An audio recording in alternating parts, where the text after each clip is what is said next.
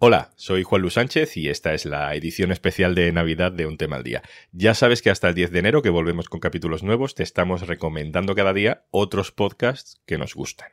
El de hoy es potente. Es el primer capítulo de una serie sobre los GAL que el periodista Antonio Rubio publica en exclusiva en la plataforma Podimo. GAL El Triángulo se llama y recorre las entrañas de uno de los episodios más oscuros de la historia reciente española, con las voces de víctimas y de verdugos, con sonidos y documentos que eran secretos y ahora ven la luz. Ya sabes que Podimo nos patrocina, así que si te gusta este primer capítulo sobre los GAL, puedes seguir escuchando el resto gratis, dándote de alta con nuestra promoción de siempre, en podimo.es barra al día. Te dejo con el capítulo.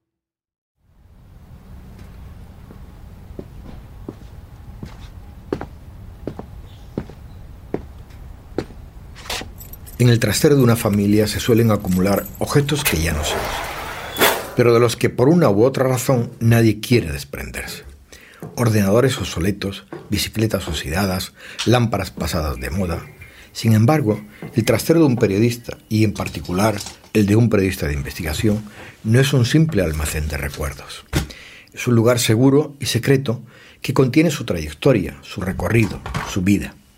En mi trastero, conviven cintas de vídeo, cassette, periódicos, revistas, archivadores, libros, informes, documentos, cartas, sentencias judiciales, cientos y cientos de horas de grabaciones y miles y miles de páginas que me han acompañado a lo largo de 40 años de trabajo. Aquí, en este trastero, en la soledad del corredor de fondo, he pasado muchas tardes y noches. A lo largo de todo este tiempo, desentrañando las historias que luego escribí y desarrollé en mis libros. Gran parte de ese trabajo ha estado dedicado a los GAL, los grupos antiterroristas de liberación, y se ha ido publicando durante años en los diferentes medios de los que he formado parte. El periódico, Interview, Cambio 16, El Mundo, Telecinco y otros. Sin embargo, otra ha permanecido inédita, a la espera del momento adecuado para salir a la luz. Y ese momento ha llegado. Pepe, Rafa, señores generales, gracias por lo que hicieron. Gracias. Por España. 15 de julio de 1997. Hotel Miguel Ángel de Madrid. Felipe González, expresidente del gobierno, pronuncia estas palabras con firmeza, mirando fijamente al público que ante él se congrega. A su lado está su exministro del Interior, José Barrunego, Pepe. Frente a ellos, sentados en primera fila, Rafael Vera, Rafa, su exsecretario de Estado de Interior. También están los señores generales, Emilio Alonso Manglano, el director del Centro Superior de Información de la Defensa, José Antonio Sáez de Santa María, el director de la Guardia Civil, y Andrés Casinello, el jefe del Estado Mayor de la Guardia Civil y exdirector del Servicio Central de Documentación. Las radios tienen los micrófonos encendidos. Las cámaras de la televisión le están apuntando. Y González no defrauda. Y hoy me toca decirles con claridad, yo estoy aquí para dar la cara y querría darla por ustedes, para que ustedes no tuvieran que darla porque no lo merecen. El expresidente le está haciendo un guiño a la cúpula intelectual de los grupos antiterroristas de liberación, los GAL, allí presente, en un momento de enorme tensión social y judicial. Las investigaciones periodísticas y las causas abiertas en los juzgados le están colocando contra las cuerdas. Y González quiere levantar un dique para que los allí presentes queden impunes y sean los autores materiales los únicos que paguen por la guerra sucia contra ETA. Entre estos autores materiales Michel Domínguez y José Amedo, juzgado y condenado a 108 años de cárcel por su participación en los GAL. Dicen que quien sirve un Estado sirve a un traidor, ¿no? Pues eso nos ha pasado a nosotros. Son la cara visible de un entramado de guerra sucia contra la banda terrorista ETA, que entre 1983 y 1987 causaron 27 víctimas mortales, casi todas en el sur de Francia. Mi hermano sufrió... Billy Zavala hermana de José Ignacio Zavala, primera víctima de los GAL. Un delito tras otro, unas vulneraciones de derechos humanos propias de un estado de guerra? Víctimas y verdugos, verdugos y víctimas. Y en medio yo. No me he presentado. Mi nombre es Antonio Rubio y soy periodista. Por mis investigaciones sobre terrorismo fui amenazado por ETA y por los GAL. Hoy, 38 años después de que se iniciaran aquellos acontecimientos, busco con unos y otros la verdad que aún no ha sido revelada. Esta es mi historia, la historia del inesperado triángulo que conformamos José Amedo, uno de los verdugos, Pili Zavala, una de las víctimas, y yo, que investigué y sigo investigando la guerra sucia del Estado español contra el terrorismo.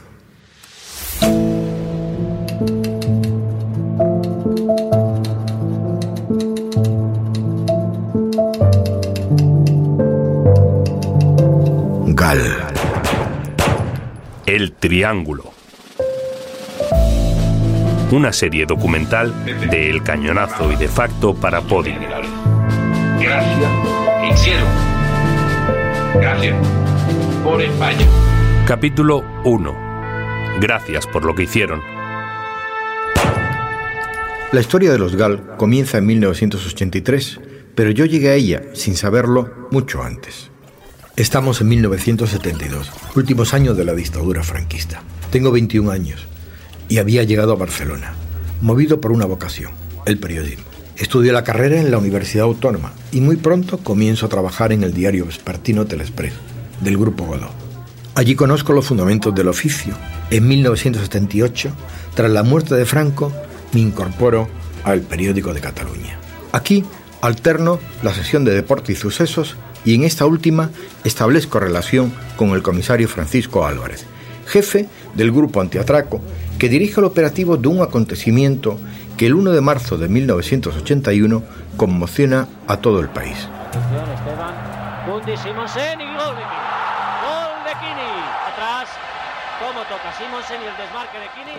Enrique Castroquini, delantero centro del Fútbol Club Barcelona y de la selección española, es secuestrado. La noticia impacta de lleno en la sociedad por dos razones. La primera, porque es un personaje muy querido dentro y fuera de los terrenos de juego.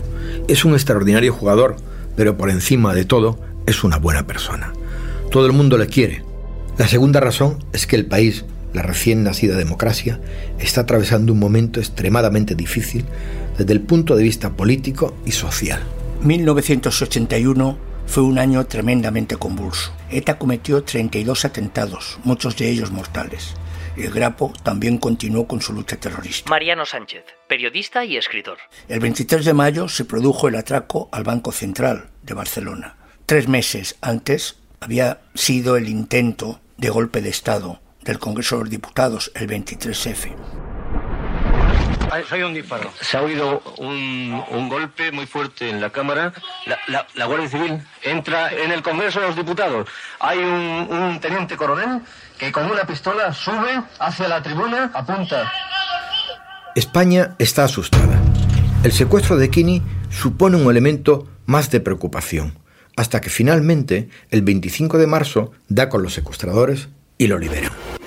Por sí solas de este encuentro emocionado de Enrique Castroquini, primero con el presidente del Fútbol Club Barcelona y posteriormente después con su esposa María Nieves. Había mucha gente que llamaba con ánimo de colaborar, por aquello de que además era futbolista y muchos aficionados. Francisco Álvarez, jefe de la Brigada Antiatracos de Barcelona.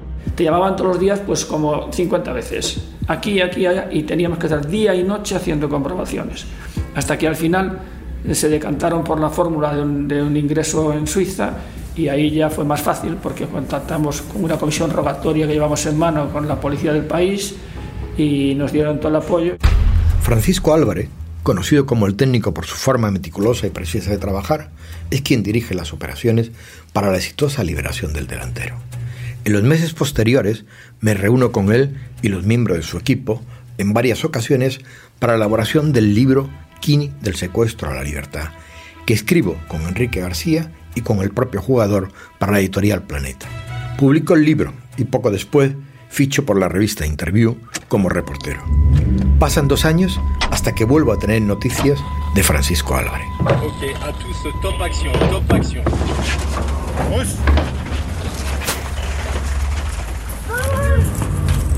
Rentre 18 de octubre de 1983. Cuatro agentes españoles son detenidos en Endaya, en el País Vasco francés, por el intento de secuestro del dirigente de ETA político-militar, Larrachea Goñi. Tres son geos, el cuarto un inspector de policía al que conozco. Un inspector de fuerte temperamento y rudas maneras. Jesús Gutiérrez Argüelle, el número dos del grupo antiatracos de Barcelona. Es ahí cuando me saltan todas las alarmas. ¿Qué hace Argüelles en un operativo contra un dirigente tarra en el sur de Francia? No tardo en descubrirlo. Francisco Álvarez acaba de ser nombrado jefe superior de policía de Bilbao. En Barcelona me presenté a la oposición de comisario, aprobé y entonces tenía tres opciones, Las Palmas, Málaga y Bilbao. Y había un puesto de mi especialidad, que era el tema de delincuencia común, que era lo que yo quería.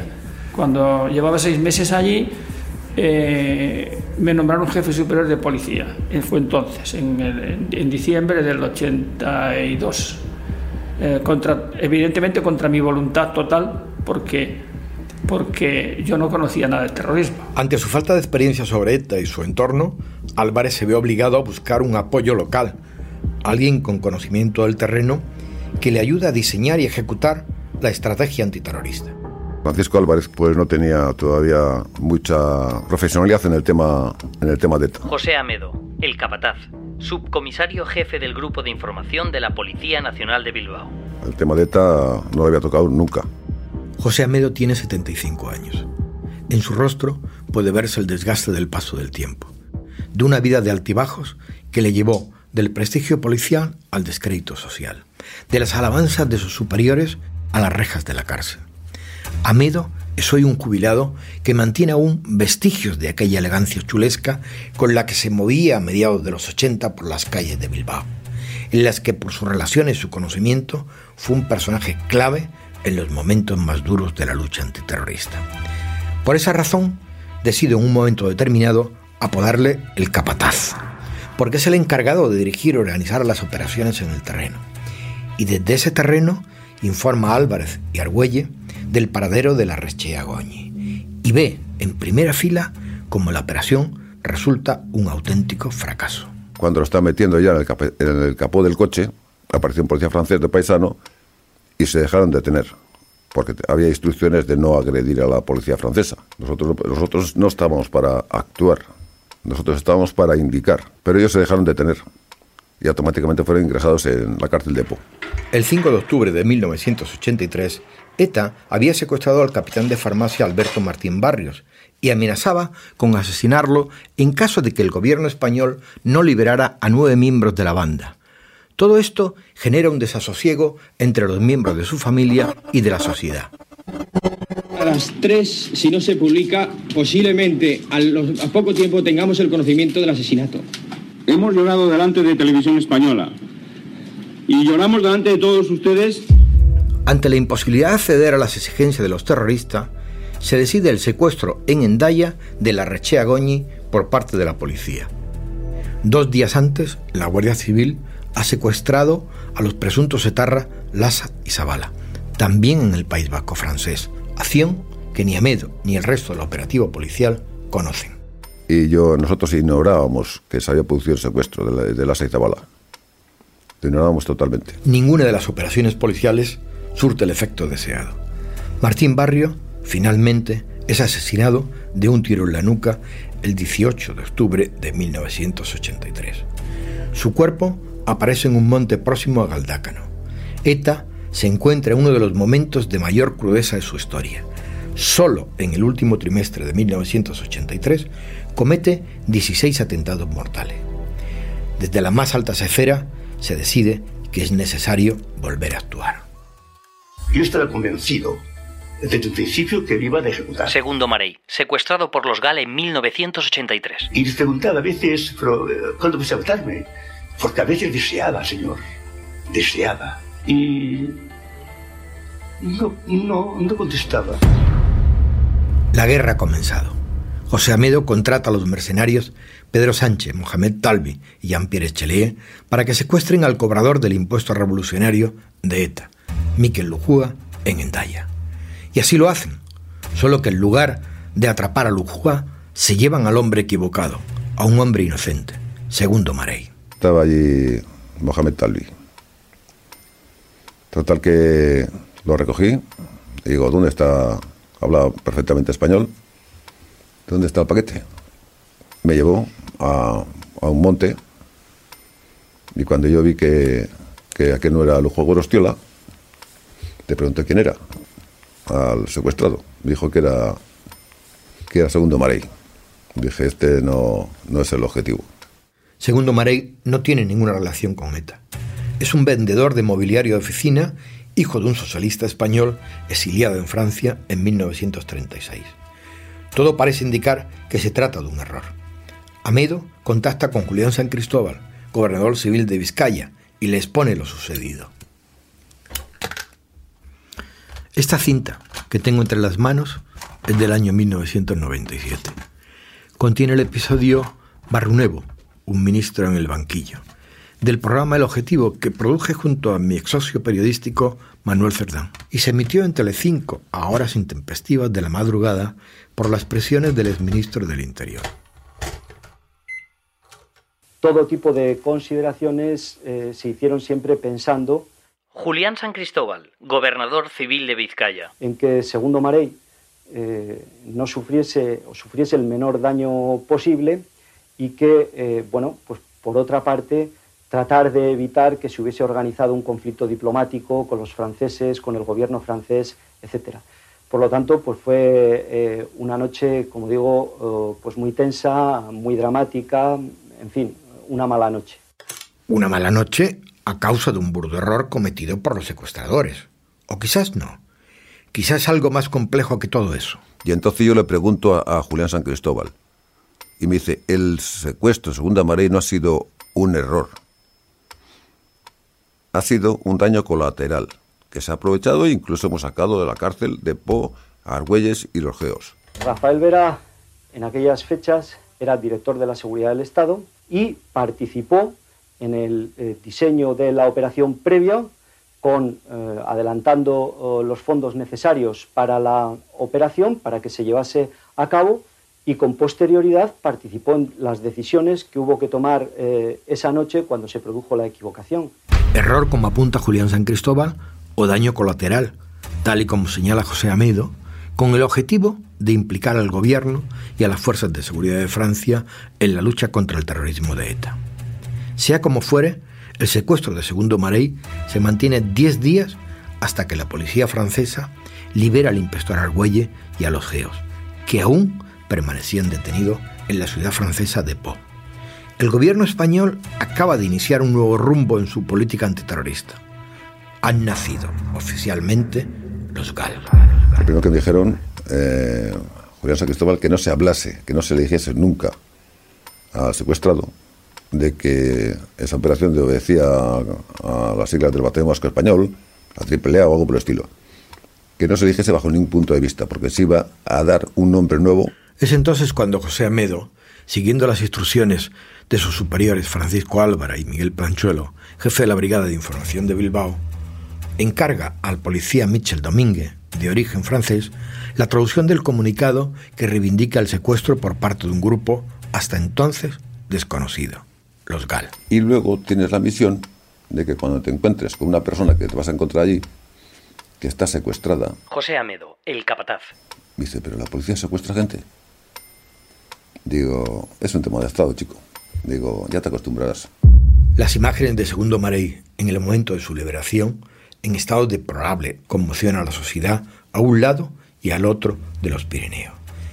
Y a mí me surge una pregunta que trataré de responder con mis investigaciones durante los siguientes años. ¿Cómo ha podido suceder? ¿Quién está orquestando estas operaciones contra ETA?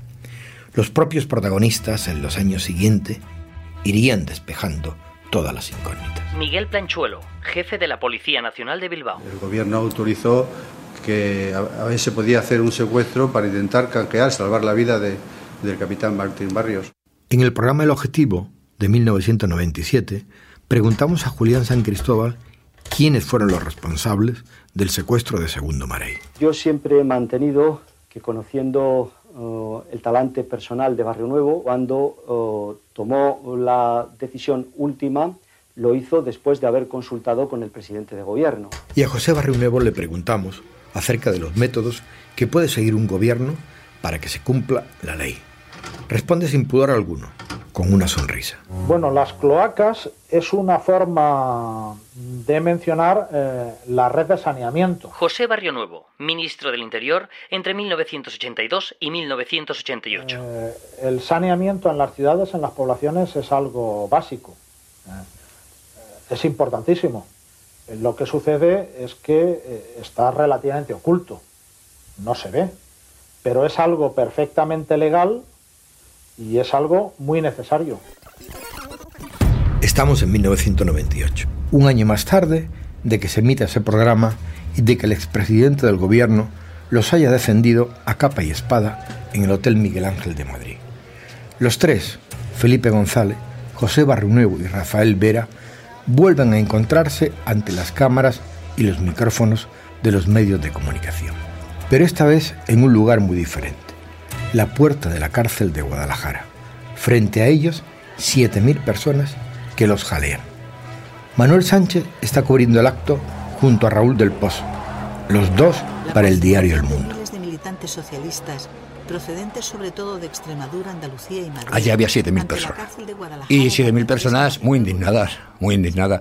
Al grito de inocente, inocente, eh, pues eh, había un ambiente muy tenso, muy tenso. El ministro del Interior, hablando en su nombre y en el de Vera, ha pronunciado un corto discurso en el que ha arremetido duramente contra la sentencia y contra los magistrados. Los magistrados que nos han condenado no han respetado los principios constitucionales del Estado de Derecho de que no se puede condenar a nadie sin pruebas. A nosotros nos han condenado sin pruebas. Barrio Nuevo y Vera han sido condenados a 10 años de prisión por el secuestro de Segundo Marey. Y vamos a cumplir con la legalidad, aunque haya tenido una aplicación injusta. Cumplen, pero poco.